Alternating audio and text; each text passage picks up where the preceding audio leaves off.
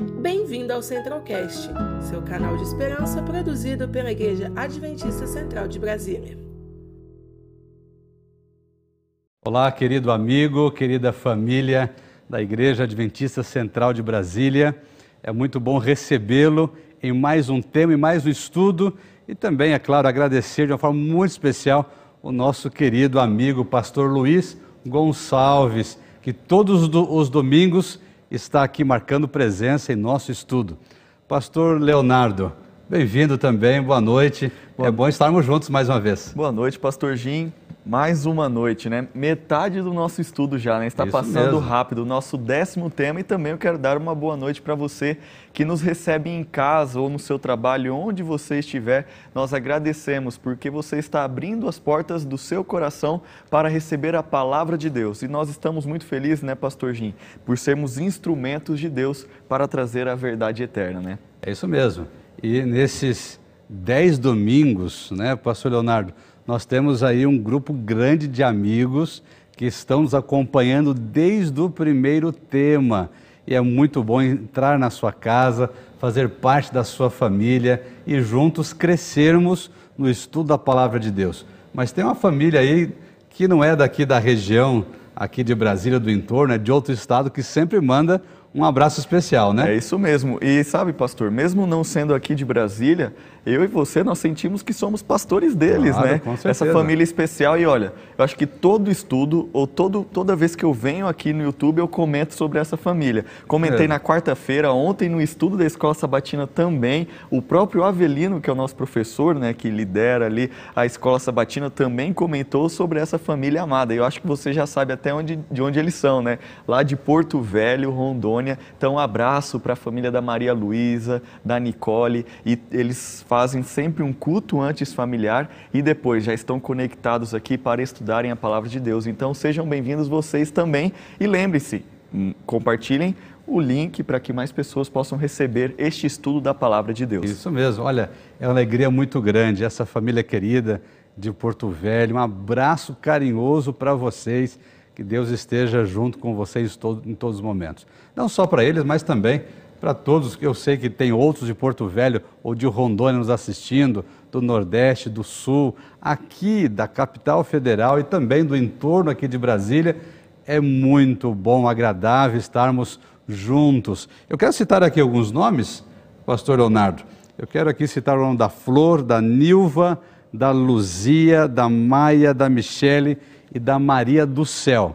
São mulheres que estão comprometidas em estudar a palavra de Deus. Um abraço muito especial para vocês. Continue firmes. Estamos juntos aprendendo de Cristo Jesus. É isso mesmo. E lembrando, você precisa pegar a sua Bíblia, pois nós vamos estudar é este livro sagrado, a palavra de Deus. Então, pegue a sua Bíblia, esteja conectado em família, cada um com a sua Bíblia, pegue um caderninho, um lápis, uma caneta para que você possa fazer as suas anotações e também pegar o PDF, que vai aparecer aí o link para você ter acesso ao PDF. Aqui está em minhas mãos o nosso guia Sim. de estudos. Lembrando, é só um guia, pois que na verdade nós estamos estudando a Com Bíblia. Certeza. Então, pegue o seu guia de estudo, se você tem ele físico, se não, você pode acessar o link que está aparecendo aí para você, ou talvez mandar uma mensagem no WhatsApp também aqui da nossa igreja, falando assim, eu quero o estudo, e aí a nossa equipe vai enviar para você. Pois é importante, né, pastor?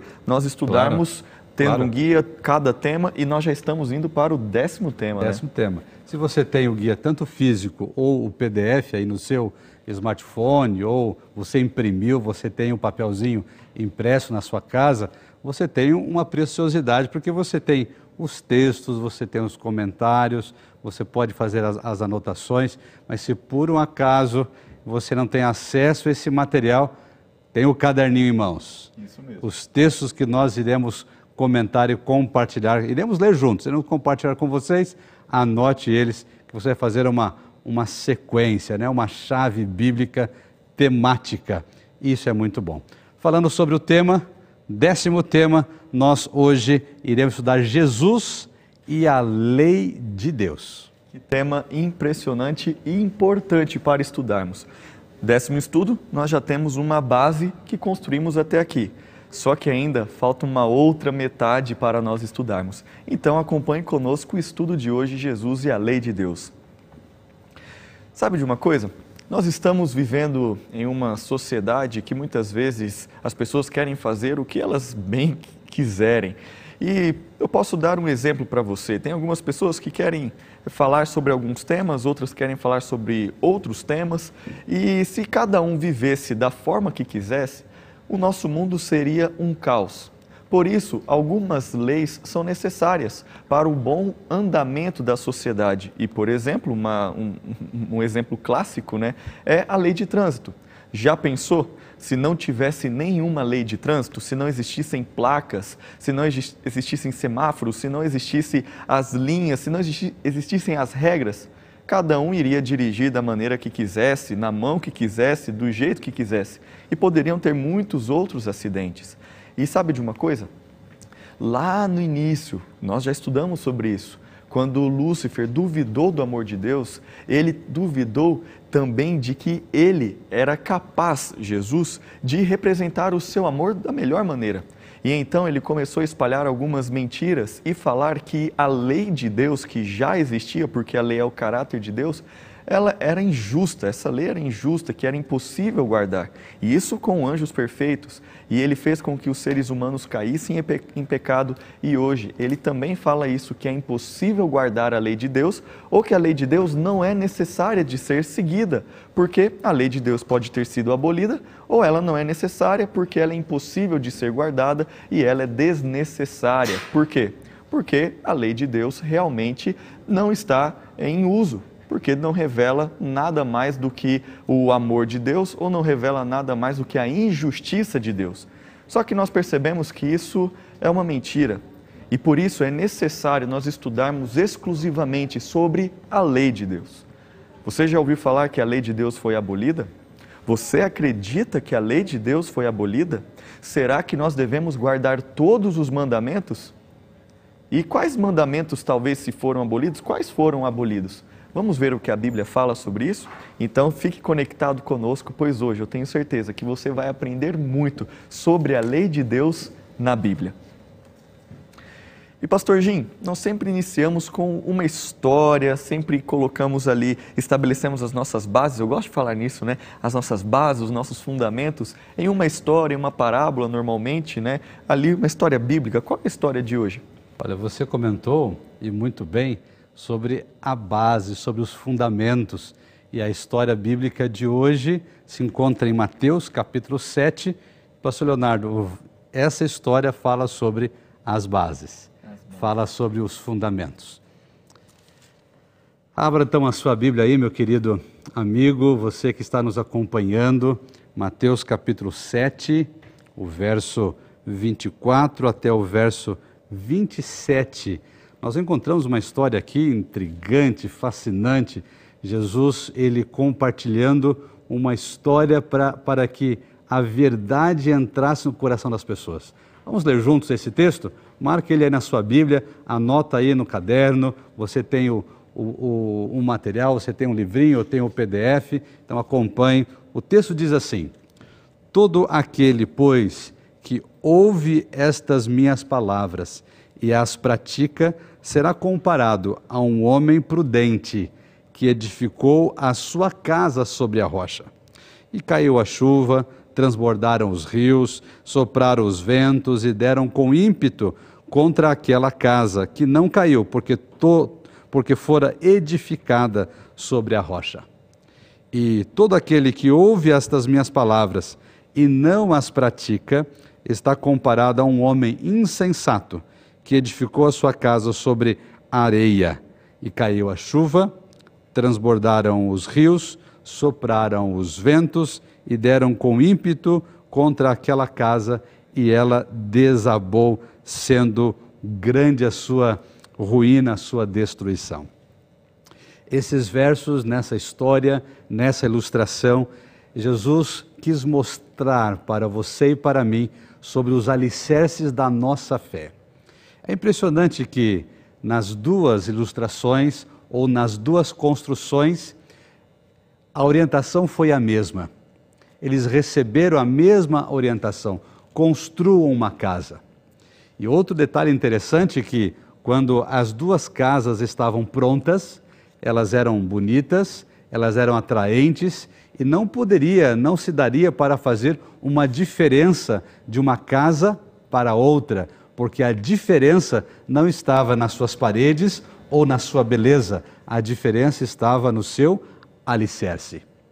Aqui essa história está dizendo sobre os fundamentos, onde nós estamos alicerçando a nossa vida, a nossa trajetória cristã. E aí tem algumas palavras aqui. Quando fala a sua casa, então comparando aqui a casa que foi construída sobre a rocha e a casa construída sobre a areia, esta casa é você e sou eu. Está falando sobre as minhas e as suas escolhas, sobre o seu e o meu caráter, sobre aquilo que nós escolhemos e como nós desenvolvemos a nossa fé. Aqui fala sobre os ventos, e os ventos sopraram na casa que foi construída na rocha e na casa que foi construída na areia. Esses ventos podemos é, comparar com as tentações, com as armadilhas, com a maneira como o inimigo trabalha com as pessoas. Isso vem é, também recheado com a tempestade, com a água e assim por diante. E aqui outro elemento é a rocha. A rocha, em toda a palavra, a rocha é Cristo Jesus. Ele é o alicerce, ele é o verdadeiro fundamento.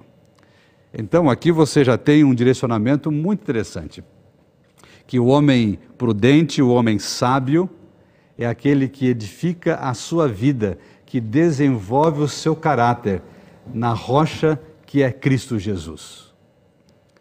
Quando você coloca toda a sua vida em Cristo Jesus e ali você desenvolve a sua fé na rocha que é Cristo, pode vir a tentação, pode vir a tempestade, pode subir aí o nível da água, das circunstâncias da vida, e esta casa, que é você, que é o seu caráter, que é a sua vida, ela vai ficar em pé, porque tem um fundamento muito firme, que é Cristo Jesus.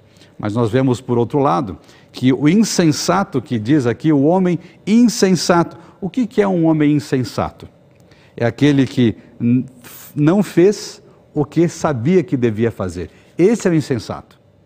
Não é aquela pessoa que faz algo não sabendo. Não.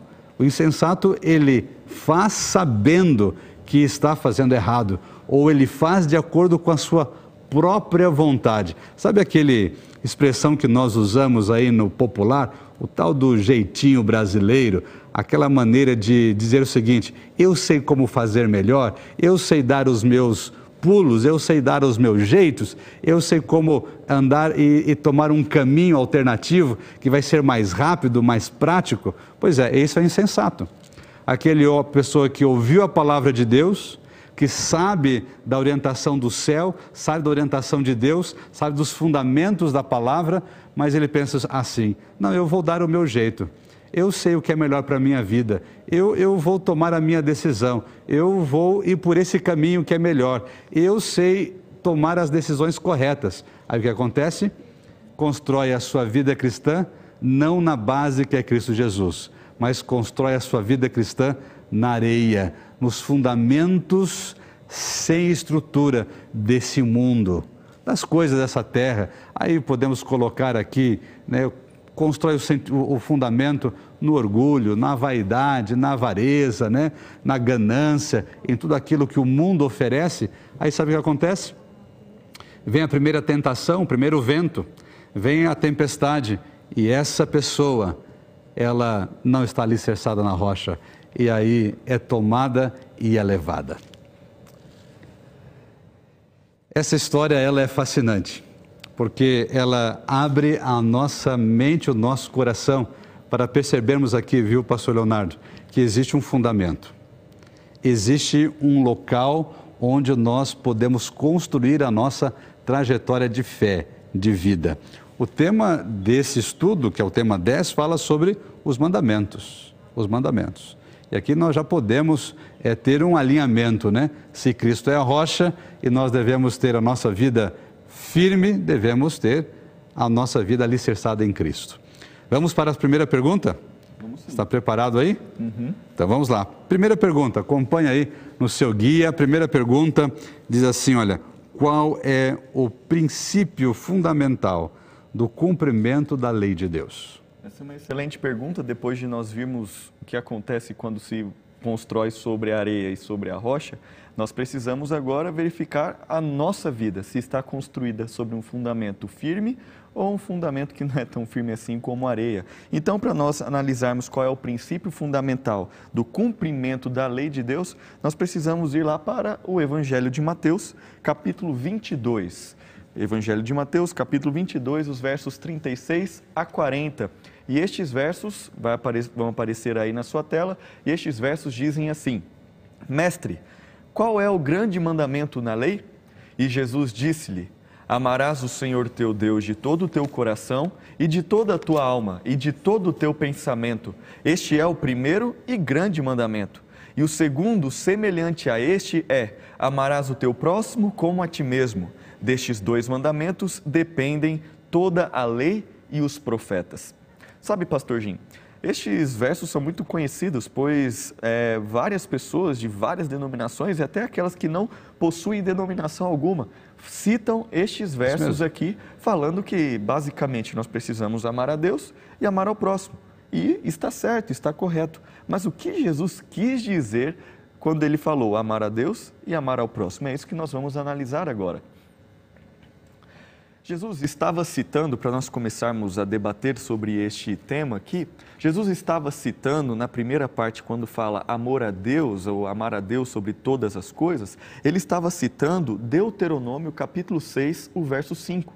Então Jesus não estava introduzindo algo novo, ele não estava ensinando algo novo para os judeus, para as pessoas ou para nós. Porque quem estuda a Bíblia no Antigo e no Novo Testamento pode perceber e percebe claramente que Jesus não está colocando algo novo no, ali no Novo Testamento, mas ele está citando o que já havia sido revelado lá no, no livro de Deuteronômio. Então, Deuteronômio capítulo 6, o verso 5, fala amar a Deus sobre todas as coisas. Então, o amor a Deus já é revelado no próprio Antigo Testamento. Então, para nós entendermos essa questão do amor a Deus, nós precisamos entender que, primeiramente, deve haver uma mudança de coração. Primeiramente, deve haver um amor no coração, antes que uma pessoa possa observar os mandamentos de Deus. Ou seja, você observa os mandamentos de Deus, mas você observa os mandamentos de Deus somente por observar? Ou você observa, guarda os mandamentos porque você ama Deus? Então, primeiramente, deve haver amor no coração. A obediência e sem amor, sabe o que ela é? Uma obediência sem amor é tão impossível quanto inútil. Então, se você obedece, mas não ama, isso é sem importância, isso é inútil e é impossível. Você só consegue obedecer a Deus porque você, primeiramente, ama a Deus.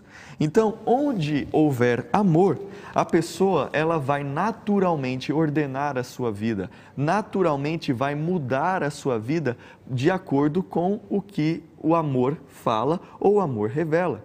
Então, quando eu amo, eu obedeço. E isso acontece de forma natural e é, isso acontece em harmonia com a vontade de Deus pois é, essa vontade é expressa nos Dez Mandamentos. Então, essa primeira parte, amor a Deus, nos mostra que nós devemos obedecer porque amamos. Mas Jesus não está ensinando nada novo aqui.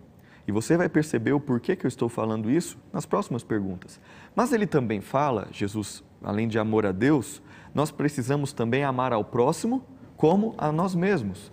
Jesus também não está ensinando algo novo, pois, da mesma forma que ele citou um verso anteriormente, agora ele também está citando Levítico, capítulo 19, o verso 18. Então é algo que já havia sido revelado. Então a tendência do ser humano é amar a si mesmo, é ser egoísta, é observar primeiro as suas coisas, as suas vontades. E assim as pessoas pensam que para serem livres elas precisam fazer as próprias vontades. Mas para a pessoa ser livre, na verdade, do egoísmo, para ser livre da maldade, para ser livre das coisas ruins, a pessoa deve amar primeiramente a Deus de todo o coração e esse amor deve ser revelado em mim e também mostrado em mim para as outras pessoas também. Por isso, toda a Bíblia revela amor a Deus e amor ao próximo. E ali na parte final, Jesus fala que essas duas leis, né, amor a Deus e amor ao próximo, dependem toda a lei e os profetas. E Jesus está, quando ele fala lei e os profetas, ele está se referindo ao Antigo Testamento. Então, quando ele cita a lei e os profetas, ele está apenas afirmando que o Antigo Testamento não é nada mais do que uma exposição dos dois grandes princípios, dos dois grandes fundamentos: amor a Deus e amor ao próximo. Ou seja, Jesus não está ensinando nada novo, ele apenas está mostrando o que havia sido revelado. Portanto, nós precisamos entender que a base da obediência a Deus é amor a Ele e também amor ao próximo. Então, para respondermos esta pergunta, Pastor Jim, qual é o princípio fundamental do cumprimento da lei de Deus? É somente amor ao próximo? Não, não é isso que o texto fala. É somente amar a si? Também não. Também não. Mas é amar a Deus e ao próximo como a si mesmo. Este é o fundamento da obediência da lei. O que nos leva para a segunda pergunta. Pastor Jim, como então nós podemos permanecer no amor de Deus? Muito bem. Na sequência, temos essa pergunta. O texto é João capítulo 15, o verso 10. Você vai ver o texto aí na, na tela, acompanha a leitura. Diz assim: se guardardes os meus mandamentos, permanecereis no meu amor. Do mesmo modo como eu tenho guardado os mandamentos do meu Pai e permaneço no seu amor. Esse texto ele é claro, né, pastor Leonardo? Ele é claro. Gente poderia aqui ler a pergunta: como posso permanecer no amor de Deus? E o texto ele é claro, já responde: guardando os mandamentos não precisaria assim de fazer nenhum comentário, não fazer nenhuma explanação um pouco mais aberta, mas eu queria dedicar um tempinho aqui para a gente falar um, uns detalhes a mais desse texto. Quando você vai aqui para esse contexto que é João capítulo 15, João capítulo 15, Jesus ele está se comparando como a videira, dizendo: Eu sou a videira. Eu sou a, o centro, a fonte da seiva verdadeira. E todo aquele que estiver ligado a essa seiva, ele vai ter frutos, vai ser alimentado e vai frutificar. Aquele que não estiver ligado a essa videira é um galho que está desconectado, ele vai cair no chão, ele vai secar e vai morrer. E é um contexto espiritual, espiritualmente falando. Então, se nós estamos ligados a Cristo Jesus, nós estamos com vida espiritual. E a vida espiritual produz frutos. Esses frutos são as práticas e obras cristãs. Quando vamos aqui no verso 10, existe ali a palavra ser, é um termo condicional, dizendo o seguinte: olha, se você guardar os meus mandamentos, você vai permanecer no meu amor. E Jesus faz essa comparação é, assim como eu tenho guardado os mandamentos do meu Pai e eu permaneço no seu amor. Aqui nós vemos duas realidades muito importantes. Que o relacionamento que nós temos com Deus em relação aos mandamentos não é simplesmente obedecer porque eu tenho medo obedecer porque alguém falou que eu tenho que obedecer, ah, porque se eu não fizer isso, eu vou ser castigado, se eu não obedecer, eu vou ser expulso da minha comunidade, ah, se eu não obedecer, algo de ruim vai acontecer na minha vida. A relação não é essa. A relação é o amor. Isso é muito impressionante, porque eu posso obedecer uma pessoa ou em alguma situação sem amar essa pessoa, não é verdade? Você obedece é, o, o seu chefe e não quer dizer que você, lá do fundo do seu coração, você ama o seu chefe. Podemos fazer essa comparação. Você obedece uma autoridade, às vezes nem conhece essa autoridade, mas você obedece. Você obedece lá um, um guarda de trânsito que para você e você obedece. Isso não quer dizer que você tem aquele amor profundo porque você não conhece. O amor se desenvolve com conhecimento, mas algo extraordinário aqui. quando nós amamos alguém, quando nós amamos o resultado desse relacionamento de amor é a obediência. Percebeu? Você pode obedecer por várias é, é, é, maneiras. Pode obedecer por medo, obedecer por, por ter autoridade à pessoa, por outras situações, por medo de perder o emprego, por medo de ser expulso da comunidade e assim por diante. Agora, se você ama profundamente, não tem como. O fruto disso é a obediência. E a obediência aqui está relacionada a guardar os mandamentos de Deus. Então, se eu amo a Deus, se eu amo a Cristo Jesus, o resultado disso é guardar os seus mandamentos. E o segundo aspecto na comparação é o próprio Jesus dizendo: Olha, eu amo meu Pai e por isso que eu guardo os seus mandamentos. Simples assim.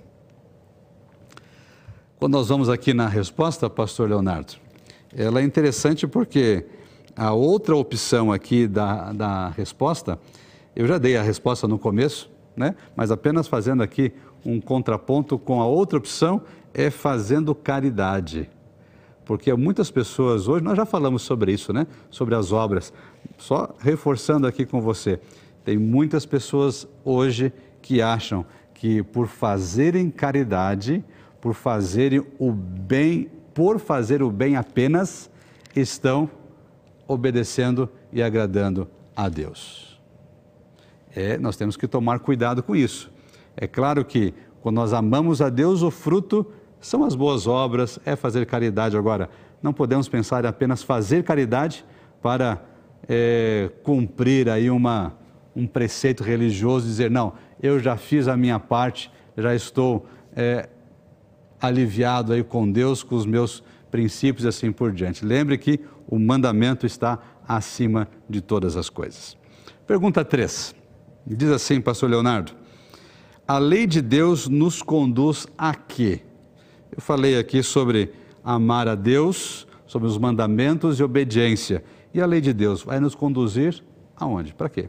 Essa é uma pergunta muito importante realmente, pastor Jim, e este texto aqui de Gálatas, capítulo 3, o verso 24, é um texto bastante interessante, até desafiador para a interpretação que nós vamos fazer aqui. Por isso, o texto está aparecendo aí na sua tela e nós vamos ler Gálatas capítulo 3, o verso 24, que diz assim: De maneira que a lei nos serviu de aio para nos conduzir a Cristo, para que pela fé fôssemos justificados. E aqui, se você ler o verso seguinte, fala que agora a lei não, não, era mais necessária a lei porque Cristo nos salvou. E aqui fala que a lei nos serviu de aio. E nós vamos entender o que a, essa palavra lá no original, em Gálatas, né, em grego, quer dizer. Então vamos analisar um pouquinho melhor este texto. Quando fala que a lei serviu de aio, e na sua versão pode estar uma outra palavra, o que o o que quer dizer esta palavra em grego é basicamente o seguinte: que a lei de Deus serviu de tutora, a lei de Deus serviu de guardiã, de supervisora e também pode ter servido como uma professora de ensinar. É como se fosse uma pedagoga, realmente, ou um pedagogo ensinando, no sentido de pedagogia, de ensino, de é, tornar algo que era desconhecido para algo que era conhecido. Então era basicamente isso que a lei representava. Só que como a lei serviu de tutora, de supervisora, de professora, de guardiã, quando Jesus veio, o que Paulo está dizendo é que aparentemente é que a lei não se torna mais necessária, porque agora a lei chegou em Cristo e agora Cristo, é uma revelação suprema, não é necessário. Por isso que nós precisamos analisar muito bem este texto do verso 24 e também o próximo texto, que é o verso 25, estes dois textos ligados. Mas quando nós vemos que quando fala que essa lei né, foi, serviu de tutora, e a gente já analisou essa questão, é que que lei está se referindo? Basicamente, quando nós falamos de lei, nós já pensamos nos dez mandamentos. Só que nós precisamos entender a Bíblia como um todo. Então, aqui, o que Paulo está mostrando em Gálatas é que, quando ele fala lei, ele está falando de todo o sistema legal revelado na Bíblia. Ué, mas como assim todo o sistema legal? Isso mesmo, você sabe quantos tipos de lei existem existe na Bíblia? Existe a lei moral, que são os dez mandamentos. Existe a lei cerimonial, então as leis cerimoniais são em relação ao santuário, as regras de sacrifício, tudo que envolvia o santuário terrestre, aquele revelado ali no Antigo Testamento. Também existiam as leis civis, que são é como se fosse a constituição do povo de Israel. Imagina, o povo de Israel saiu escravo do Egito, eles precisavam de regras, de leis, como se fosse uma constituição que o nosso país tem. Então, as leis civis para o povo de Israel como uma nação. E também existem as leis de saúde, aquilo que devemos fazer para cuidar do nosso corpo, alimentos que podemos comer e que não podemos comer. E nós vamos estudar isso daqui a alguns estudos mais para frente. Você vai entender um pouquinho mais sobre essas leis de saúde. Mas basicamente, o que Paulo está falando é que todo esse sistema legal, leis cerimoniais, leis civis e a lei moral, revelavam o que? Revelavam um fim, tinham um objetivo, revelar a Cristo. Mas então Cristo veio, morreu por mim e por você. Então quer dizer que a lei foi abolida? Pensa comigo, a lei cerimonial existia para quê? Para o santuário. E por que, que o santuário existia? Porque ele estava apontando para Cristo porque os cordeiros eram mortos diariamente, existia perdão de pecados, existia a intercessão do sacerdote, do sumo sacerdote pelo povo. E se você não está entendendo o que nós estamos falando, volte a alguns estudos, porque nós já mencionamos sobre o santuário. E se você tiver qualquer dúvida sobre este assunto do santuário, você pode mandar uma mensagem aí no nosso WhatsApp, que vai aparecer na sua tela, e assim, olha, eu quero entender um pouquinho mais sobre o santuário. E aí nós podemos conversar mais profundamente sobre o santuário. Então o santuário apontava para Cristo, o Cordeiro perfeito que tira o pecado do mundo. Então quando matava um cordeirinho, lá no Antigo Testamento, isso apontava para Cristo, quando ele viesse. E a lei moral também apontava para Cristo. Ué, mas como assim? Pois a lei moral revela o caráter de Cristo, revela o caráter de Deus. E como que o, o ser humano vai saber o que é pecado? Quando ele olha para a lei. Como que eu vou saber que furar o sinal vermelho é errado? Porque existe uma lei. Então a lei moral revela o caráter de Cristo, pois vai me revelar o que é certo e o que é errado. Então, quando eu olho a lei moral, eu vejo que eu estou em pecado. E então, essa lei moral, quando revela que eu estou em pecado, me leva para o santuário, pois ali eu vou obter o perdão do pecado. Então você percebe que estas leis andavam em conjunto? Se eu percebia o que era pecado pela lei moral, eu precisava das leis cerimoniais em relação ao santuário para obter perdão do meu pecado. Mas aí Cristo veio. Cristo, o nosso Deus, o nosso Salvador. E então ele é o Cordeiro Perfeito e morreu. E quando ele morreu, às três da tarde, o que estava acontecendo naquele momento? Estava acontecendo o sacrifício da tarde. E quando ele morreu, o que aconteceu no santuário? O véu se rasgou, representando o quê? Que não precisava mais das leis cerimoniais. Sabem por quê? Porque Cristo morreu. Então não precisava mais matar cordeiros, não precisava mais fazer todo aquele, aquele sistema, aquele ritual do santuário, pois Cristo, o Cordeiro Perfeito, morreu. Então agora a gente pode orar. Estamos a uma oração de distância de obter o perdão dos nossos pecados. Então a lei cerimonial não é mais necessária porque Cristo morreu. Ah, então a lei moral agora, que são os dez mandamentos, não, não precisam ser mais necessários também, porque Cristo morreu. Não, não é isso que eu estou querendo dizer e não é isso que o texto está mostrando. Sabe por quê? Porque a lei moral aponta para Cristo, pois revela o pecado. E quando eu olho para a vida de Cristo, quando eu olho para o caráter de Cristo, eu percebo realmente que ele é um exemplo para mim. Por isso eu preciso obedecer da mesma forma que ele obedeceu à lei de Deus. E a lei civil? Será que nós devemos guardar a lei civil? As leis civis não são mais necessárias guardarem, por quê? Essas leis, porque o povo de Israel agora se tornou o Israel espiritual. Ah, quando nós percebemos no Novo Testamento, aquelas leis civis para o povo de Israel como nação não se faziam mais necessárias, pois agora o plano da salvação se estendeu para todos. Então agora a salvação está disponível para mim e para você. Por isso, o Israel espiritual tomou o lugar. Então, quando nós estudamos sobre a lei de Deus, nós precisamos perceber as leis que já foram abolidas, que eu já mencionei para vocês, e devemos perceber que a lei moral que revela o caráter de Deus não foi abolida. Ela revela quem é o nosso Senhor e Salvador. Então, a lei de Deus, ela foi escrita pelo dedo dele em tábuas de pedra. Ou seja, ele escreveu, a única parte da Bíblia que Deus escreveu com o seu dedo, e, é, e também escrita em pedra, o que isso representa? Que não muda. Só que agora, as leis, como quando Cristo veio, as leis não estavam apenas escritas em tábuas de pedra de forma externa. Agora, sabe onde são escritas as leis de Deus, os dez mandamentos? São escritas no meu coração, no seu coração, na sua mente também, pois Cristo morreu por você. Então, a lei dele, o caráter dele revelado através dos dez mandamentos precisam estar escritos no seu coração. Então, pastor Jim, nós percebemos que então a lei de Deus nos conduz, a, nos conduz ao erro? Não, ela forma apresenta alguma. o erro Isso que mesmo. nós estamos. A libertinagem, agora está tudo liberado? De forma alguma. Também não, mas nos leva a Cristo, pois é a revelação do caráter dele. E isso nós já estamos agora seguindo já para metade do nosso estudo, depois de analisarmos que a lei é amor, que nós devemos obedecer por amor, que revela o caráter de Cristo, vem a pergunta número 4. O que Jesus disse para aqueles que o amam? Eu amo a Jesus, você também, e acredito que quem está em casa ama Jesus. Então, o que Jesus diz para nós que amamos a Ele? Muito bem. Antes de nós entrarmos aqui na, no contexto dessa quarta pergunta, é, sobre o, o, contexto que você comentou aqui, pastor Leonardo. Eu estava, enquanto você falava, eu estava aqui também fazendo algumas reflexões.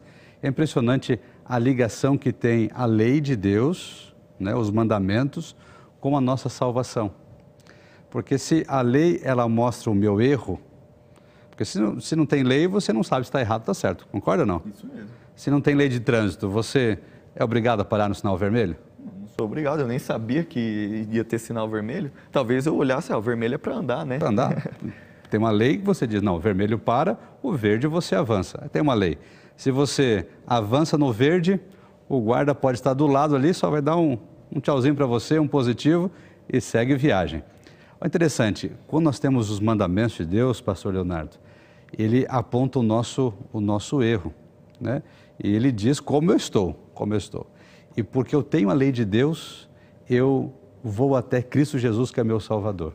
Se eu tiro a lei de Deus, eu também tiro a, o trabalho de Cristo como sendo o nosso Salvador. Não é assim? Isso mesmo. Né? É impressionante como tudo está ligado, nos levando para ter uma experiência com Cristo. Então vamos lá para a pergunta número 4, não é isso? Pergunta que você fez é para mim, que nós iremos responder juntos aqui. Vai aparecer na sua tela o texto da Bíblia que nós iremos ler. Então está lá em João capítulo 14, o verso 15. Se me amais, guardais os meus mandamentos.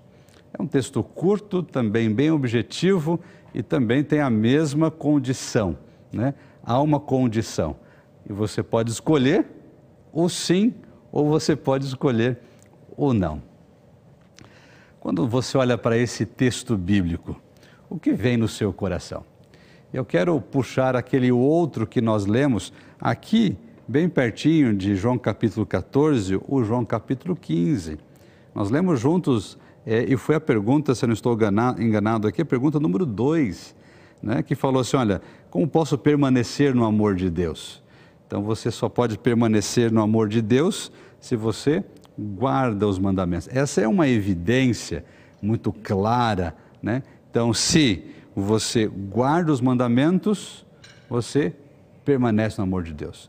Agora, se você não guarda os mandamentos de Deus, você não permanece no amor de Deus. Percebeu a questão de escolha? Você pode escolher estar no amor de Deus ou não estar no amor de Deus. Agora, na pergunta 4, que é o João capítulo 14, verso 15, também vem a mesma condição de escolha. Se você me ama, o resultado disso é guardar os meus mandamentos. Se é uma questão de escolha, nós temos um outro lado também. Se você não me ama, o fruto disso vai ser não guardar os mandamentos. Percebeu a profundidade desse texto? Pode parecer muito simples, uma frase apenas: Se me amais, guardarei os meus mandamentos. Pode parecer muito simples, mas se a gente para para fazer uma reflexão e vendo todo o contexto do estudo que nós estamos tendo hoje e aquilo que nós já respondemos nas perguntas bíblicas, você vai começar a olhar ao seu redor e olhar para dentro do seu coração também.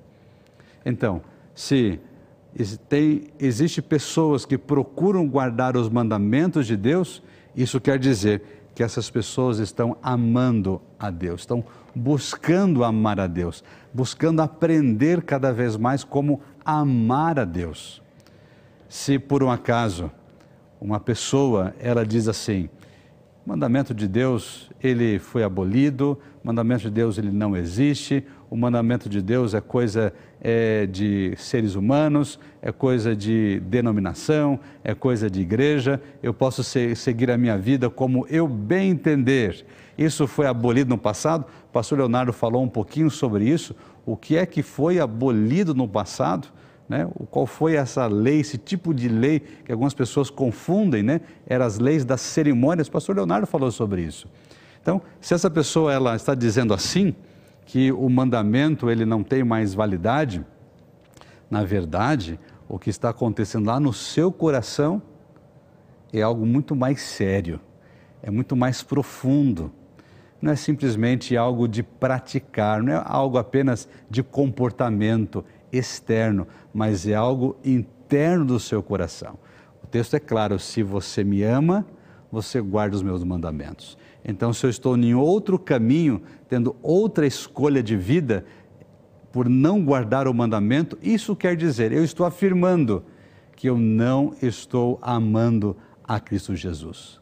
Percebeu a seriedade disso, meu amigo? Percebeu a seriedade é, para os nossos dias em que nós vivemos, para a nossa trajetória de fé, para a nossa caminhada de esperança? Deus, Ele quer tocar o seu coração. Deus quer falar poderosamente com você e trazer você para o seu amor, para estar perto dele em todos os momentos.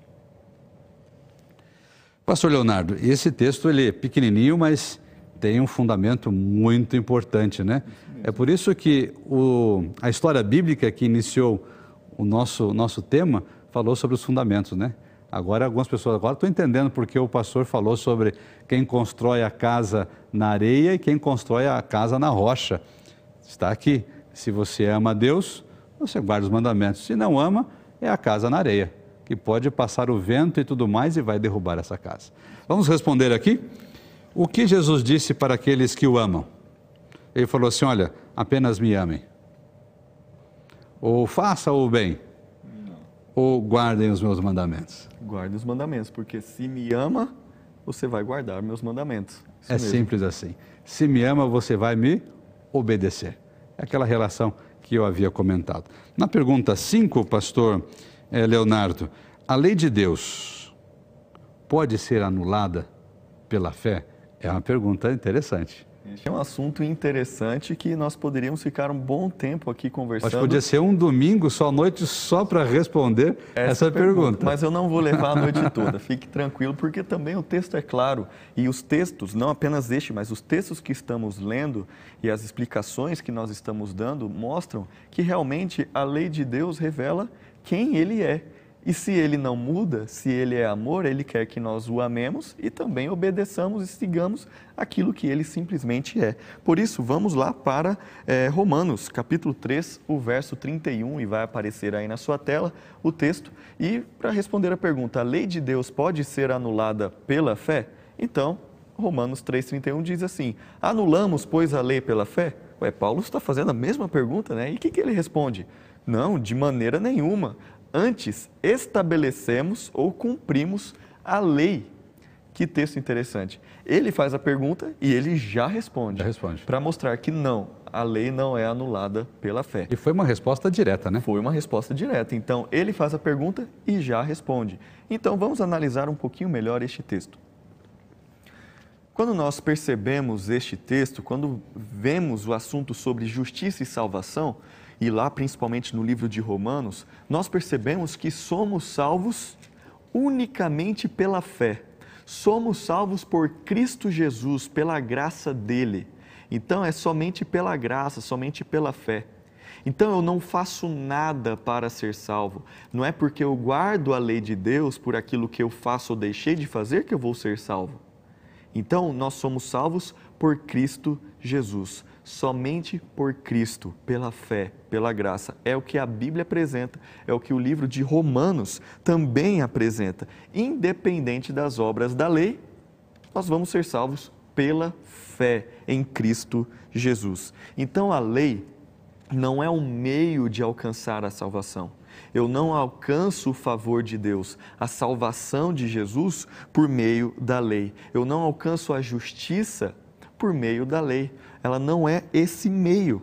Então, se a lei, por exemplo, fosse abolida, Jesus não precisaria vir. E o pastor Jim vai responder a essa próxima pergunta e vai exemplificar um pouquinho melhor se Jesus veio abolir a lei ou não. Mas se Jesus tivesse vindo abolir a lei, ele não precisaria ter morrido. Por quê? Não existiria mais lei não existiria mais pecado. Então por que, que ele morreria por mim e por você? Porque se ele aboliu a lei, nós não saberíamos mais o que é pecado. Então ele não precisaria morrer. Então, quando nós percebemos isso, a fé genuína realmente me leva a cumprir a vontade de Deus em um relacionamento de obediência à lei que ele revelou para nós. Então, nós percebemos que a função da lei é nos mostrar o pecado.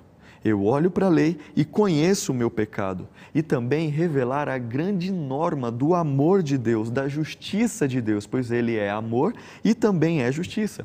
Então, ao olhar para a lei, eu não enxergo somente o pecado, mas o que eu enxergo? Eu enxergo a minha falta de competência de ser uma pessoa boa, a minha falta de qualidades positivas na minha vida. Então, por isso, a lei me leva para Cristo.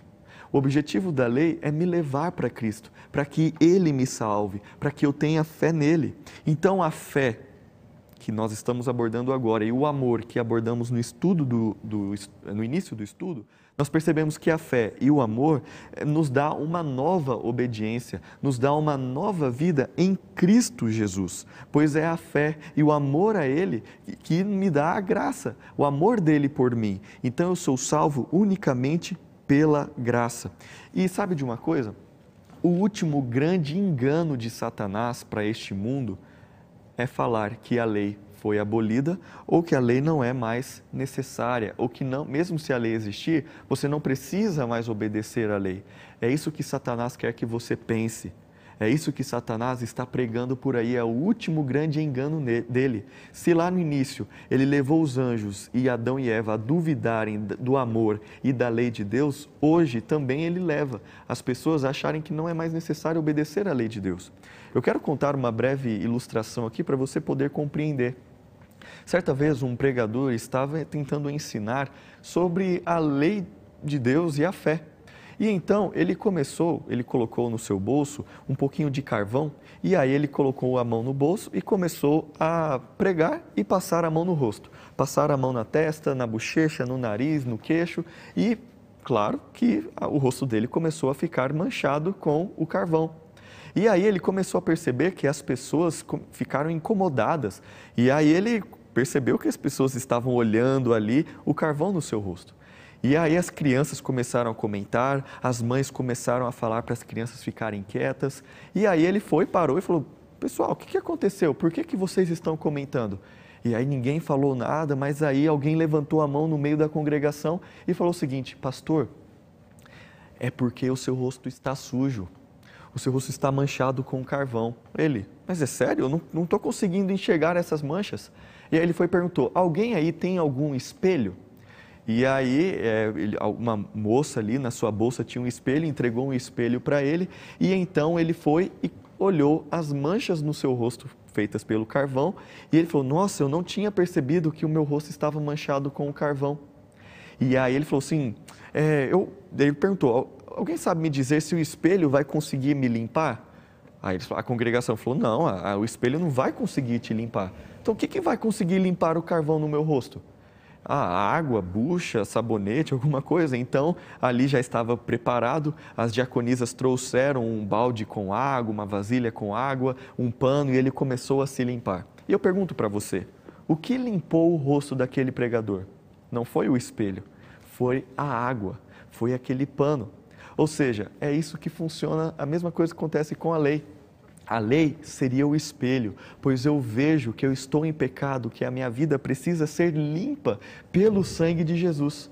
Mas o que vai me limpar é a água da vida, que é Cristo Jesus. É Ele quem limpa os meus pecados, é Ele quem apaga os meus pecados, é Ele quem me perdoa. Então, a lei é este espelho a lei é pura, a lei é santa, a lei é boa e revela o caráter de Deus. Só que ela não me limpa. Quem limpa é Cristo Jesus. Então, pastor, respondendo essa pergunta, eu gosto muito dessa história. Eu precisava contar uma Com história certeza. que eu gostei, esclarece. Gostei muito da história. É uma história muito eu acho interessante. que é uma né? ilustração que ela define muito bem a aplicação da lei na nossa vida de uma forma prática. Isso mesmo. Então é um espelho, né? Então aqui quando nós lemos a lei de Deus pode ser anulada pela fé, só de ler o texto de Romanos 3:31 nós falamos que não. A lei não pode ser anulada pela fé. E que, o que nos leva para a próxima pergunta. Então Jesus veio, então Jesus aboliu a lei? Então é a sexta pergunta. Jesus aboliu a lei de Deus, pastor Jim? Pois é, vamos ver essa pergunta e esse questionamento que algumas pessoas têm, pastor Leonardo, sobre a prática de Cristo Jesus enquanto ele andou por essa, por essa terra. Vamos ver esse texto, então, aparecer na sua tela a pergunta e o texto da Bíblia também. Está lá em Mateus capítulo 5, verso 18 a 19, a pergunta: Jesus aboliu a lei? E aí vem o texto diz assim: Porque em verdade vos digo que até que o céu e a terra passem, nenhum jota ou um tio jamais passará da lei, sem que tudo seja cumprido. Qualquer, pois, que violar um destes mandamentos, por menor que seja, e assim ensinar aos homens, será chamado o menor do reino dos céus. Aquele, porém, que os cumprir e ensinar, será chamado grande no reino dos céus. Esse texto ele fala sobre a prática de guardar ou não guardar mas também fala de acrescentar e de tirar coisas né, da lei de Deus. Será que isso já aconteceu em algum momento da história? Olha, eu acredito que sim, de acrescentar e também de tirar. De tirar. Podemos aqui dar um, um spoilerzinho daquilo que nós estamos aí planejando para é, a continuidade dessa série aqui? Ah, podemos sim. O que, que, vai acontecer, pastor Jim? Nós temos essa série, estamos na metade da série, são 20 temas, estamos no décimo tema.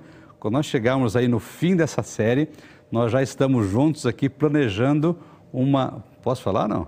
Ah, pode, pode. Pode, né? Porque se você não falar, eu não vou me aguentar e eu vou falar também. Tá bom, nós já estamos planejando uma série de estudos junto com você, estaremos juntos também, mais uma série profética. Nós iremos estudar os livros de profecia da Bíblia, Daniel e Apocalipse. Isso mesmo. Eu acho, mal posso esperar. Acho que hein? só isso a gente pode falar, né? Acho que já está bom. Já está bom, né? Então, quando eu fiz a pergunta para o pastor Leonardo, se em algum momento da história alguma coisa da lei foi acrescentada ou tirada, é por isso que eu fiz o gancho aqui com essa nossa próxima série, porque lá nós iremos ver em que momento da história isso aconteceu.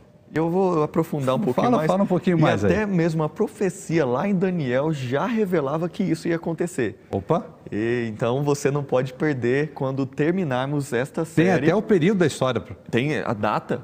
Tem também, a data. E tem o período da história. É muito interessante, pois isso mostra o amor de Deus em se revelar para nós, não é? Muito bem, então aguarde aí. A próxima série de estudos será Profecias Bíblicas e muitas coisas boas nós iremos aprender juntos. Mas vamos lá, vamos voltar aqui para a nossa pergunta. O texto da Bíblia foi aí Mateus, né, capítulo 5, versos 18 e 19. O que esses textos eles têm a, a, a nos dizer? Muito bem, meu amigo. Você percebeu aqui os detalhes desse texto, daquilo que foi colocado aqui? É, se você olhar um pouquinho aqui para cima, antes do verso 17, há um título aqui. Diz assim: Jesus não veio revogar a lei, mas ele veio cumprir. Sabe o que é impressionante? Que os princípios da lei moral de Deus são tão permanentes quanto o próprio Deus. Deus, quando ele define ou ele estabelece alguma lei, algum princípio para o ser humano, ele não faz isso com prazo de validade. A lei de Deus, ela tem a eternidade, não tem um prazo para findar em um momento ou para estabelecer de acordo com um, um, decreto humano ou assim por diante. Mas, pelo contrário, a lei moral de Deus é tão permanente quanto o próprio Deus. Coloque isso no seu coração. E aqui já vem dizendo é, algumas coisas muito importantes: que a lei de Deus não pode ser alterada. Não pode ser alterada. Mas para o final aqui do nosso estudo, o pastor Leonardo vai é, detalhar um pouquinho mais sobre a lei de Deus, ou seja, os dez mandamentos, do primeiro até o décimo mandamento. Então aqui diz que não se pode alterar essa lei, não pode acrescentar o mandamento, não pode tirar o mandamento. Isso é muito sério, é muito sério. É a mesma coisa de nós pegarmos aí a lei, a nossa Constituição, a lei de trânsito ou outra é, carta normativa e dizer o seguinte: não, eu acho que isso aqui ele pode ser melhor dessa forma. É, eu vou acrescentar aqui uma frase, eu vou acrescentar aqui um ponto ou uma vírgula. Olha que coisa. Você acha que em uma redação, em um texto, um ponto e uma vírgula faz diferença? Faz muita diferença. E o texto aqui da Bíblia de Mateus, ele veio trabalhar em a um detalhe muito pequeno, que não podemos nem é, trocar um simples símbolo gráfico, um ponto, uma vírgula ou um tio, porque isso vai, mudar o princípio de Deus. Aqui também usa uma expressão, né? É, que não que porque em verdade, o verso 18 diz assim: Porque em verdade vos digo, até que o céu e a terra passem, nenhum i ou tio jamais passará da lei até que se cumpra. Então, os preceitos divinos não serão mudados para harmonizar a vontade humana. Isso é algo que a gente vê ao longo da história o ser humano fazendo. Olha para os mandamentos de Deus, olha para os princípios de Deus, olha para a Bíblia como um todo e diz o seguinte: não, eu acho que é melhor viver dessa forma. E aí pega o mandamento de Deus e dá uma torcida, dá uma ajustada, tira uma palavra, coloca outra, porque eu quero harmonizar o mandamento de Deus no meu estilo de vida. Isso é muito sério. Isso é muito sério. E aí eu coloco a lei de Deus de acordo com o que eu estou vivendo de acordo com o meu pensamento, com as minhas escolhas. E aí o texto está dizendo o seguinte: olha, essa pessoa será considerada mínima, pequena no reino dos céus. Essa é uma expressão para dizer será considerada um nada em relação à salvação. Em outras palavras, para ser mais sério, essa pessoa não será encontrada entre os salvos para a eternidade. Por quê? A nossa caminhada de fé a nossa caminhada em relação à eternidade, à espera da volta de Cristo Jesus, não é pegar os mandamentos de Deus e fazê-lo com que ele se encaixe no meu estilo de vida, mas é fazer do meu estilo de vida a mudança necessária para guardar os mandamentos de Deus. E ao guardar os mandamentos de Deus, ele vai mostrar o que eu preciso fazer, o que eu preciso mudar, e eu vou até Cristo Jesus e Ele vai purificar o meu coração, Ele vai limpar o meu coração, Ele vai perdoar os meus pecados. Querido amigo, você que está nos acompanhando já, estamos aí na sexta né, pergunta. É, Pastor Leonardo, nós temos as pessoas que vivem nos nossos dias, né? Algumas pessoas olham para a Bíblia e falam assim: não, mas esses são preceitos, são normas lá do passado, e na época de Jesus está tudo certo, na época de Jesus está tudo certo, né?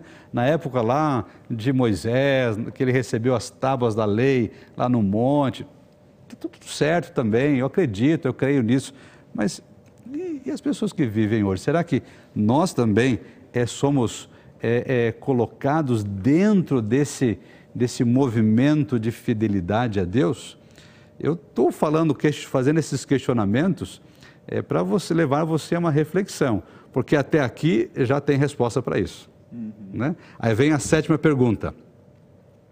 Deus tem um povo que guarda sua lei nos últimos dias desse mundo? Olha a sua pergunta. É aquela, aquele jogo que eu fiz. Na Bíblia está tudo certo, né? Moisés, Abraão, José, Davi, os grandes profetas, né? os discípulos, Jesus, Paulo, está tudo certo, está tudo certo, eu acredito nisso. Mas e agora? Nossos dias, será que existe um povo nos últimos dias que guarda a lei de Deus? Essa é uma pergunta extremamente interessante, porque a gente pode pensar realmente isso. Ah, se a lei era lá no povo de Israel, lá no tempo de Jesus, a gente está em pleno século 21, tanto tempo passou, não é mais necessário. Mas nós precisamos ir para o livro do Apocalipse. Então, aqui viu como é importante estudarmos as profecias? Então, fique ligado, fique ligada, porque no, quando terminarmos o estudo aqui, do Jesus restaurador da vida, essa base bíblica, nós vamos para Daniel e Apocalipse e vocês vão compreender muito sobre profecia. Mas vamos então para o texto de Apocalipse, capítulo 14, o verso 12, para nos ajudar a responder essa pergunta. Então vai aparecer aí na sua tela o texto e ele diz assim: Aqui está a paciência ou a perseverança dos santos. Aqui estão os que guardam os mandamentos de Deus e a fé em Jesus. Isso é maravilhoso. E aqui, pastor Jim, esse capítulo 14 está falando também sobre o que vai acontecer antes da volta de Jesus, já está falando que Jesus vai voltar, o que vai acontecer antes, depois da volta de Jesus. Fique ligado, porque eu tenho certeza que você precisa entender sobre o livro do Apocalipse. Mas vamos analisar um pouquinho melhor este texto. Como eu mencionei, Apocalipse 14 fala um pouco do que vai acontecer antes da volta de Jesus. E o, e o texto fala que aqui está a perseverança dos santos. E eu quero perguntar para você: você se considera santo? Você se considera salvo? Quando fala santos, são salvos. Aqui está a perseverança daqueles que serão salvos ou estão salvos. E aí ele dá as duas características do, do, das pessoas que serão salvas. Quais são as duas características que nós lemos? Os que guardam os mandamentos de Deus e tem o que? A fé em Jesus. Você percebe que não é apenas os que guardam os mandamentos de Deus, pois, como vimos, a lei não me salva. Só que a lei mostra que eu estou salvo e mostra que eu tenho fé em Cristo Jesus. Então a fé pressupõe obediência, o amor pressupõe obediência. Por isso, eu e você precisamos compreender que se nós queremos ser salvos, precisamos amar a Jesus. E quando amamos e aceitamos a Jesus, nós guardamos os mandamentos. Então, uma parte muito interessante deste texto não fala que aqui estão os adventistas do sétimo dia que guardam os mandamentos de Deus e têm a fé em Jesus. Aqui não fala os católicos que guardam os mandamentos de Deus e têm a fé em Jesus. Aqui não fala os batistas, os, os da Assembleia de Deus, da Presbiteriana, de outras denominações. Não fala isso. Aqui fala, aqui está a perseverança dos santos. Aqui está a perseverança do povo de Deus. Eu quero fazer parte do povo de Deus. E para fazer parte do povo de Deus, nós percebemos que o povo de Deus tem essas duas características. Tem a fé em Jesus, que é extremamente necessária, só que não para aí. Guarda os mandamentos bíblicos.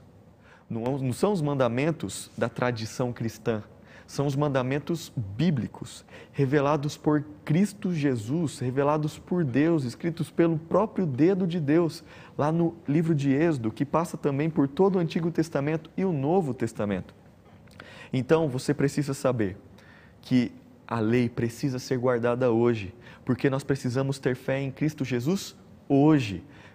Ter fé é importante, só que a fé já vem demonstrando o amor que eu tenho por Deus e também a obediência que eu tenho que ter por Ele.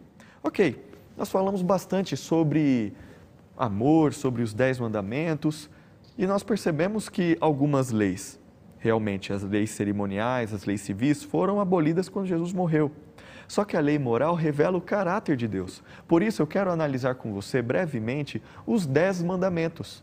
Os dez mandamentos bíblicos. Lembrando, os dez mandamentos da Bíblia, não são os dez mandamentos da tradição cristã, ok? Então, os dez mandamentos bíblicos, cada um, e a, o princípio, a essência, o que cada mandamento está querendo revelar ali. Então, lembra que lá no início nós falamos amor a Deus sobre todas as coisas e amar ao próximo como a ti mesmo? Você sabia que estes dois grandes mandamentos são o resumo dos dez mandamentos? Sério, vou te mostrar. Por exemplo, amar a Deus sobre todas as coisas. Você sabia que são os quatro primeiros mandamentos? É, qual é o primeiro mandamento? Você sabe? Escreve aí no chat. Isso, escreve aí no chat. Qual é o primeiro mandamento? Você sabe de cor? Você quer ver? Então abra lá em Êxodo, capítulo 20. Eu não vou ler todos os versos, eu só vou citar resumidamente cada, cada mandamento, mas você vai poder acompanhar lá em Êxodo, capítulo 20. Você vai, pode ler depois do verso 3 ao verso 17. O primeiro mandamento fala: Não terás o quê? Não terás outros deuses diante de mim. Então é não vai ter outro Deus. Não é amar a Deus sobre todas as coisas. É não terás outros deuses diante de mim. O que isso pressupõe? Qual é o princípio por trás deste grande mandamento? Fidelidade a Deus. Então nós precisamos ser fiéis a Jesus. Então não terás outros deuses diante de mim. Primeiro mandamento se refere amor a Deus. Qual é o segundo mandamento? Não terás para ti o que? Imagem de escultura, e nem adorarás estas imagens. Ou seja, o que este mandamento revela? O culto correto a Deus. O culto correto a Deus não envolve imagens, seguindo o que está na Bíblia. Então, não terás outros deuses diante de mim e não farás para ti imagem de escultura. E não fará para ti imagem de escultura, pois assim você vai adorar a Deus. Ou seja, esse mandamento se refere a amor a Deus. O terceiro mandamento: não tomarás o nome do Senhor teu, Senhor teu Deus em vão. Ou seja, aqui revela um princípio muito interessante, que é a reverência. Nós precisamos ser fiéis a Deus, fazer um culto correto e ter reverência. Ou seja, se não devemos tomar o nome de Deus em vão, o que isso revela? Amor a Deus. Você percebe que os três primeiros mandamentos mostram amor a Deus? Por isso que amor a Deus tem um resumo nos quatro primeiros. E qual é o quarto mandamento bíblico? O quarto mandamento bíblico não é guardar domingos e festas, como a tradição cristã revela. Se você ler na Bíblia, estou falando da Bíblia. Se você ler na Bíblia, fala: lembra-te do dia de sábado para o santificar. E o texto continua ali, mais alguns versos. Ou seja, este texto está revelando, este mandamento revela, na verdade, um princípio que é a santidade de Deus ele santifica o tempo, ele abençoa o tempo. Ou seja, eu guardo, eu lembro e guardo o quarto mandamento e também o sábado, o sétimo dia. Por quê? Porque eu amo a Deus. Então, amor a Deus sobre todas as coisas, os quatro primeiros mandamentos. E aí, vamos para o quinto mandamento. Será que o quinto mandamento tem a ver com amor a Deus? O que, que fala no quinto mandamento? Honra o teu pai e a tua mãe, para que prolongue os seus dias na terra. Então, honrar pai e mãe tem um princípio muito interessante, que é o respeito à autoridade. Quando fala honrar pai e mãe, isso se refere a quem? Amor a Deus simplesmente? Não, amor ao próximo, não é? Então, por isso, a partir do quinto mandamento, nós temos aqui os mandamentos de amor ao próximo. Por isso que fala amar a Deus sobre todas as coisas e ao próximo como a ti mesmo. Então, o quinto mandamento começa a mostrar como eu amo o meu próximo. Honra o teu pai e a tua mãe. E aí vem o sexto mandamento: não matarás, o respeito à vida. Você sabe disso. Vem o sétimo mandamento: não adulterarás, que é a pureza. Nós devemos ser puros e não e também não sermos infiéis ao nosso cônjuge. Então devemos ser puros e também não devemos adulterar, devemos ser fiéis. Também não furtarás em relação à honestidade, o princípio da honestidade. Como que eu amo meu próximo? Honrando meu pai e minha mãe não matando as pessoas, tanto fisicamente como com palavras, e toda, todas as questões que envolvem matar e ferir uma pessoa, também sendo fiel no casamento, não adulterando, e nós percebemos também não roubando, não furtando as coisas. E aí nós vamos para o nono mandamento. O nono mandamento fala que não dirás o que? Falso testemunhos. Falso testemunho, ou seja, você não deve mentir. Por isso que nós precisamos pensar no princípio da veracidade, sempre falarmos a verdade. Por isso, como que eu amo o meu próximo? Eu amo o meu próximo falando a verdade. E aí vem o décimo mandamento: não cobiçarás. Não cobiçarás a casa do teu próximo, não cobiçarás a mulher do teu próximo, não cobiçarás coisas do teu próximo. Então, como eu amo o próximo ou a outra pessoa? Não cobiçando as coisas que ela tem. Então você percebeu que os dez mandamentos revelam nos quatro primeiros amor a Deus e os outros seis amor ao próximo? Por isso eu te convido a observar cada mandamento um mandamento não é mais importante que o outro. Cada mandamento me ensina a como amar a Deus sobre todas as coisas e como amar ao próximo como a mim mesmo. Por isso, eu quero aqui dar também mais algumas sugestões para vocês que o nosso estudo traz para nós. Alguns fatos bíblicos sobre a lei, depois de fazermos esta exposição dos Dez Mandamentos. Jesus guardou a lei. Isso mesmo, Jesus guardou a lei, você encontra isso lá no Evangelho de João, capítulo 15, o verso 10. Também, quem guarda a lei de Deus conhece a Jesus. Então, eu guardo a lei de Deus porque eu tenho um relacionamento íntimo com Jesus. Também a igreja verdadeira, o povo de Deus, guarda os mandamentos de Deus, como nós lemos lá em Apocalipse, capítulo 12, também, verso 17, apresenta isso. Deus nos capacita com o Espírito Santo para cumprir a lei. Eu não consigo sozinho, por isso o Espírito Santo me auxilia. Quem peca, transgride a lei de Deus. E também descumprir apenas um mandamento significa descumprir todos os mandamentos. Então, eu não escolho um mandamento e sigo aquele, porque se eu descumprir algum outro mandamento, eu vou estar descumprindo toda a lei, e você pode confirmar isso lá em Tiago, capítulo 2, o verso 10. E também, Deus oferece a vida eterna por intermédio de Jesus, pois quando nós olhamos a lei de Deus, nós conhecemos o caráter de Jesus. E eu pergunto para você, Quais são os traços do seu caráter que precisam ser ajustados de acordo com a lei de Deus? O que você precisa mudar na sua vida? Essa é uma pergunta muito importante, pois agora você conheceu os dez mandamentos bíblicos. Se por um acaso vai totalmente contra aquilo que você ouviu por toda a sua vida, saiba que existem alguns mandamentos os Dez Mandamentos da tradição cristã, que nós vamos estudar isso lá na nossa série do Apocalipse e da, de Daniel também. Mas você precisa saber que estes dez mandamentos que eu apresentei para você são os dez mandamentos bíblicos. E é isso que nós estamos estudando, unicamente a Bíblia.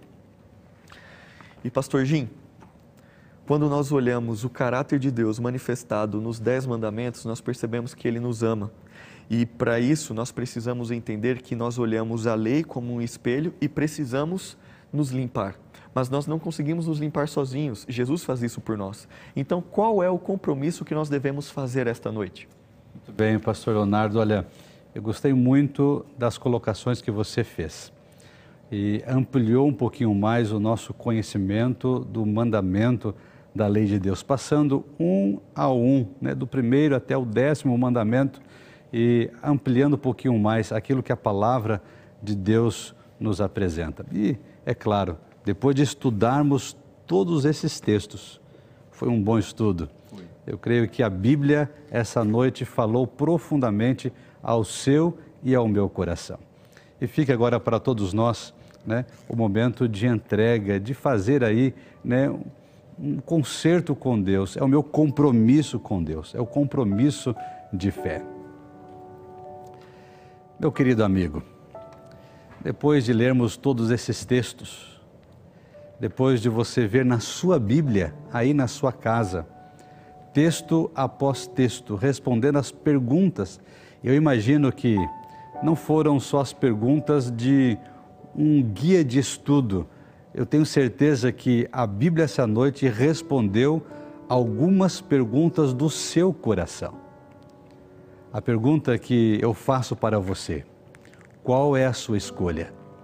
Eu sei que temos dois grupos de pessoas aqui que estão nos assistindo. Aqueles que estão reforçando ainda mais o amor a Cristo Jesus, porque já praticam a guarda do mandamento. Estão colocando o coração a certeza e a convicção de continuarem ainda mais amando a Cristo e, como resultado disso, obedecendo e guardando os seus mandamentos. Mas nós temos um outro grupo, e você pode fazer parte dele, que hoje se confrontou com essa realidade bíblica, que hoje se deparou com alguns textos que, de uma certa forma, incomodou o coração, porque veio, sabe, mexer com o dia a dia, veio para trazer, assim, algumas reflexões das práticas. Mas eu quero dizer algo para você. Se você está sendo incomodado no seu coração agora, é porque o Espírito de Deus, o Espírito Santo, está chamando você para colocar em prática o estudo de hoje, para guardar os mandamentos de Deus, para dizer: Senhor, eu aprendi na Bíblia hoje e quero guardar todos os seus mandamentos, porque eu te amo, porque eu quero ter um relacionamento especial com o meu Salvador. Nós teremos uma bela música agora. O Renato, ele vai cantar para você junto aí com o Marcelo, que é o nosso ministro de música. E uma bela música que fala sobre entrega. Quero me entregar. É o seu desejo essa noite? Quer se entregar a Cristo Jesus? Quer dizer, Senhor, toma conta da minha vida, porque, porque eu quero te amar profundamente. Eu quero te amar de todo o meu coração. Escute, entregue e abra o seu coração.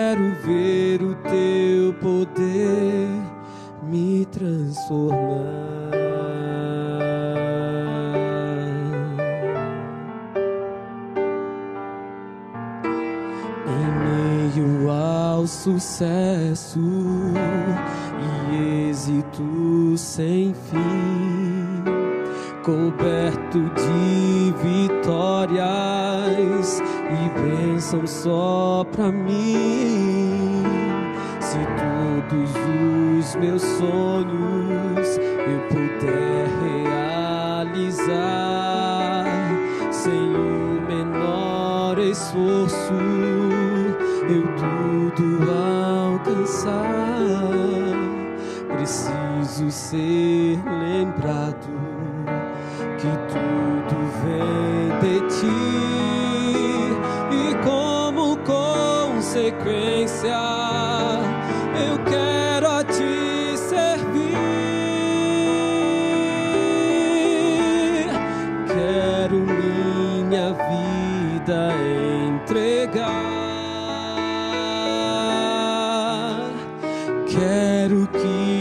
graça venha me envolver. Quero renascer de novo, meu passado esquecer. Quero ver o teu poder me transformar.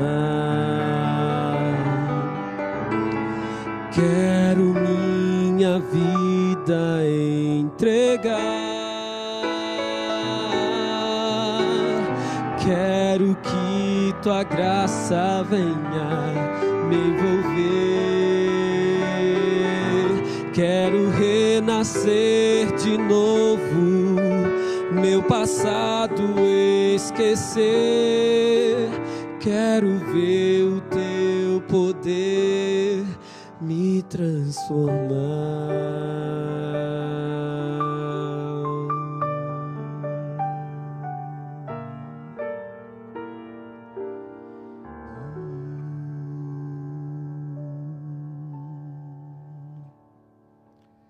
Meu querido, essa melodia foi especial para você. Fala sobre entrega, fala sobre estar com Cristo Jesus. E hoje nós tivemos um tema muito especial: os mandamentos de Deus. São preceitos do Senhor que nos levam a ter uma experiência com Ele, porque é pelos mandamentos que eu conheço que eu estou errado, que eu estou nos caminhos, no caminho da perdição e vou a Cristo Jesus e Ele é meu Salvador. Ele perdoa os meus pecados, Ele me restaura, Ele me redime, Ele me reveste com a Sua graça maravilhosa. Deus, Ele está alcançando você. Deus está tocando o seu coração. Vai aparecer na sua tela um QR Code falando, eh, dando oportunidade para você expressar a sua entrega, dizendo: Eu aceito. Você aceita continuar estudando a Bíblia, aceita ser batizado. Você quer ser batizado, meu querido? Você quer entrar nas águas dizendo: Senhor Jesus, eu aceito por toda a minha vida, eu quero selar o meu momento contigo, eu quero testemunhar da minha história. Então, escreva aí. Então, coloque e responda dizendo: Eu quero ser batizado. Deus tem uma história maravilhosa com você. E cada tema, cada estudo, Deus está falando e levando você para mais próximo, para mais perto dele e da sua salvação também. Vamos orar por isso? Feche seus olhos e vamos orar. Pai bondoso que está nos altos céus, obrigado mais uma vez, porque o Senhor fala ao nosso coração. Porque através do tema de hoje, nós compreendemos que o Senhor tem os mandamentos, que tem a lei de Deus, que ela não foi mudada, ela não foi adulterada pela vontade de Jesus Cristo ou pela vontade de Deus. Mas essa lei ela permanece desde o princípio até esses dias e vai perdurar também, porque é a tua vontade para nós seres humanos. Isso envolve obediência envolve amar a Deus acima de todas as coisas. Fique ao lado de cada pessoa, Senhor, que hoje entregou o seu coração, que hoje abriu a sua vida dizendo: Eu quero amar a Cristo, eu quero guardar os seus mandamentos. Há também aqueles que estão dizendo: Senhor, eu quero continuar guardando os seus mandamentos, me dê, Senhor, forças para continuar obedecendo ao Senhor abençoe-os poderosamente a todos esse momento. Em nome de Cristo Jesus. Amém, Senhor. Conheça também nossos outros podcasts, Centralcast Jovens Brasília e Centralcast Missões. Que Deus te abençoe.